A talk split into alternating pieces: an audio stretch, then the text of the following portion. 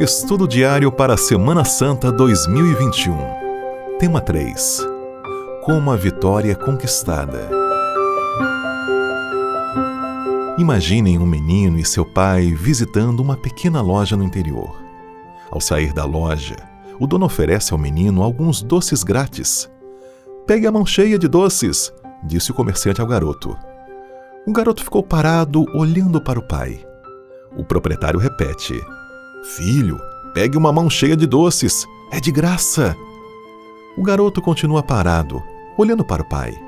Finalmente, o pai enfia a mão no pote, pega uma mão cheia de balas e dá para o filho.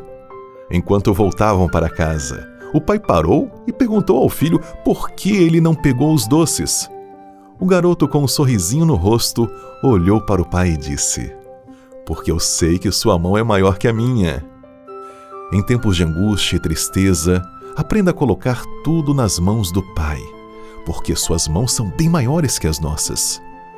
Quando olhamos para os últimos dias da vida de Jesus, temos que admitir que essa não foi uma época fácil para ele.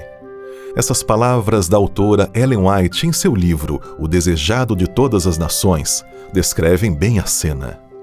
Em companhia dos discípulos, fez o Salvador vagarosamente o caminho para o jardim de Getsemane. A lua pascual, clara e cheia, brilhava no céu sem nuvens. Silenciara a cidade de tendas de peregrinos. Jesus estivera conversando animadamente com os discípulos, instruindo-os. Mas ao aproximar-se do Getsemane, tornou-se estranhamente mudo. Muitas vezes lá estivera para meditar e orar mas nunca com o coração tão cheio de tristeza como nessa noite de sua última agonia. Tão terrível lhe parece o pecado, tão grande o peso da culpa que deve levar sobre si, que é tentado a temer que ele o separe para sempre do amor do Pai. Sentindo quão terrível é a ira de Deus contra a transgressão, exclama: A minha alma está profundamente triste até a morte. Marcos 14, 34. Quase nunca pensamos em Jesus deprimido e desanimado, mas naquele momento ele estava. Ele não podia ser realmente humano sem saber o que é ter medo, principalmente da própria morte. E isso nos leva à pergunta: como Jesus enfrentou seu medo? Primeiro, Jesus buscou apoio de outros. Mateus 26, 36 a 38. Ele os encontra dormindo. Segundo, Jesus derramou seu coração em oração. Mateus 26, 39, 42 e 44.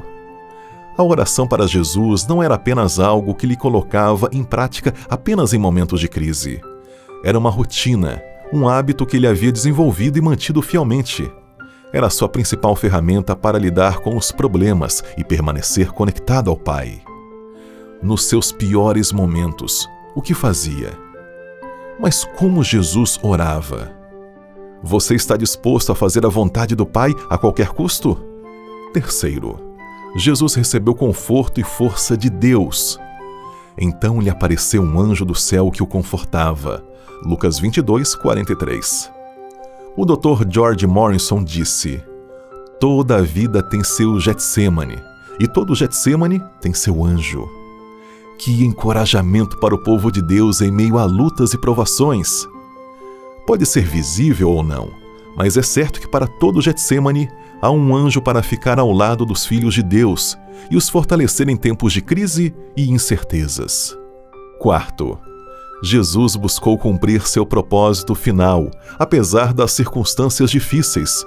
Mateus 26, 45 a 56. Depois de ter orado, conversado com o Pai e recebido força dos céus. O que Jesus fez? Conclusão. Hoje em dia, o Getsemane tem outros nomes: divórcio, fracasso, solidão, doença ou perda. Mas Deus quer que você enxergue essas circunstâncias como um tipo de Getsemane, e Ele quer que você se lembre de que é no Getsemane que as dúvidas e angústias se transformam em crescimento e glória. Jesus passou por uma grande luta uma angústia terrível, mas triunfou através da total submissão ao Pai.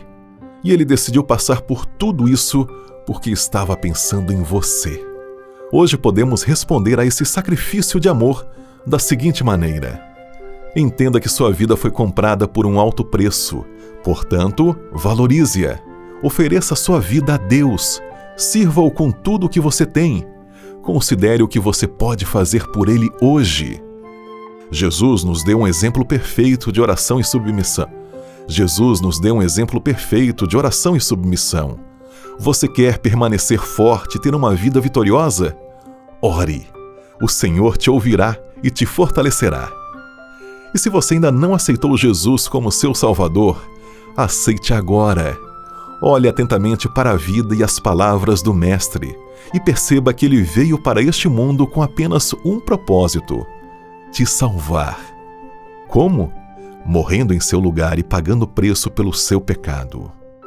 Aceite hoje esse presente e receba dele uma nova vida. Descubra mais no site adv.st/semana santa.